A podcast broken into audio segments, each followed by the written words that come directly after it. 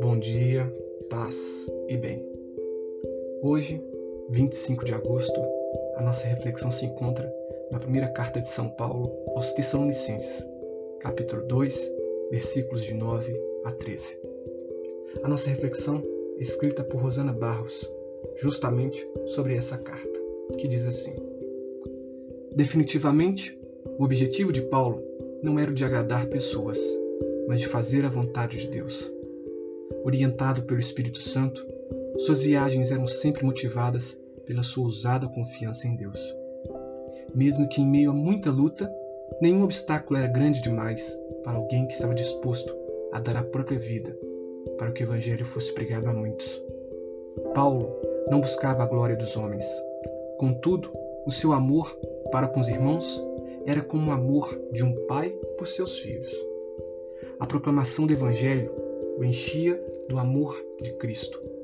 E mesmo suas próprias necessidades eram postas de lado, a fim de que, de modo algum, a obra de Deus fosse infamada ou atrasada.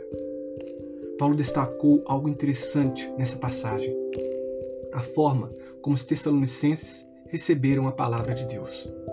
Apesar da profunda consideração que nutriam por Paulo e seus companheiros de ministério, a verdade de Deus foi exaltada acima dos instrumentos humanos. Eles aceitaram a palavra de Deus tal qual ela é e começaram a ser praticantes da mesma. Observemos o final do versículo 13. A palavra de Deus, a qual, com efeito, está operando eficazmente em vós o que credes. O conhecimento da verdade os levou à prática da verdade. Perceberam a sequência? Eles creram e, porque creram, obedeceram. Ao fazer uma analogia com a vida de Abraão, Tiago conclui em uma passagem: Vês como a fé operava juntamente com as suas obras. Com efeito, foi pelas obras que a fé se consumou.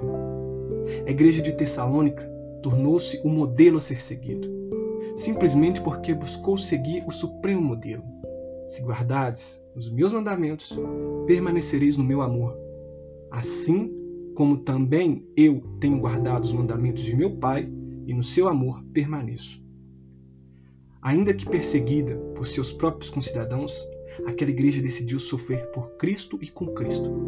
Certamente, aqueles irmãos queridos eram um alívio para Paulo, um conforto maravilhoso por saber que não era vã a sua labuta. Para ele, era um privilégio ser um vaso escolhido de Deus para a proclamação do Evangelho. Certamente, não fomos delegados por homens, mas chamados por Deus. E a nossa alegria e conforto está em saber que muitos têm sido reavivados, não por nossas palavras, mas pela palavra de Deus, que está acima de toda e qualquer palavra humana.